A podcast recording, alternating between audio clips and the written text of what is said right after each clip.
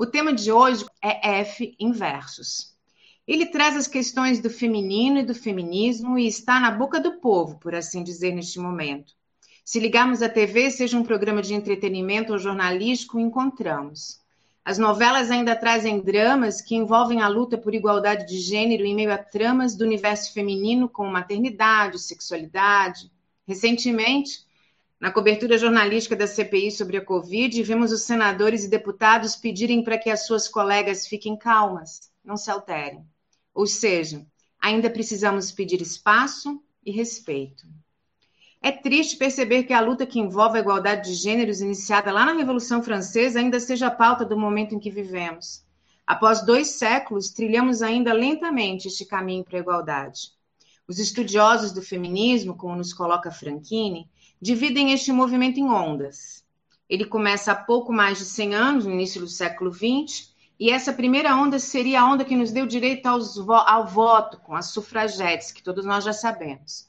Ganhamos ali a participação política dos dois lados que compõem essa moeda: escolher e ser escolhida para a representação das pautas que consideramos importantes.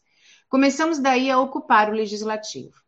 A segunda onda vem da década de 50 até os anos 90 e surge da necessidade de se discutir a opressão sexual e a repercussão no mundo do trabalho, refletido no pouco acesso aos espaços de poder e na diferença salarial, por exemplo. Com marco no surgimento da pílula anticoncepcional, nasce a luta por direitos trabalhistas, que irão desenhar uma nova sociedade. Ela é muito diferente daquela em que as mães que trabalhavam fora e sequer tinham políticas públicas que garantissem o período de amamentação remunerado e sua estabilidade no emprego. A terceira onda é o momento em que o feminismo percebe que o problema é mais do que estrutural, do que a organização política, por exemplo, pois aos diferentes grupos de mulheres o preconceito é construído e utilizado de forma peculiar, sendo ela negra, branca, hétero ou homossexual. O preconceito é dirigido a ela sempre de forma diferente, contundente para esse grupo. Dana Haraway, em seu manifesto Ciborgue, buscou embaçar as distinções entre humanos, animais, máquina, sociedade, sujeito, agência, estrutura, material e social, carne e mente. Chega de fronteiras, segundo ela. Somos todos iguais em suas diferenças. Hoje, a luta feminista se libertou de combater estereótipos de imagem. A feminilidade do batom pode conviver com as frases de combate, como sugere esse manifesto.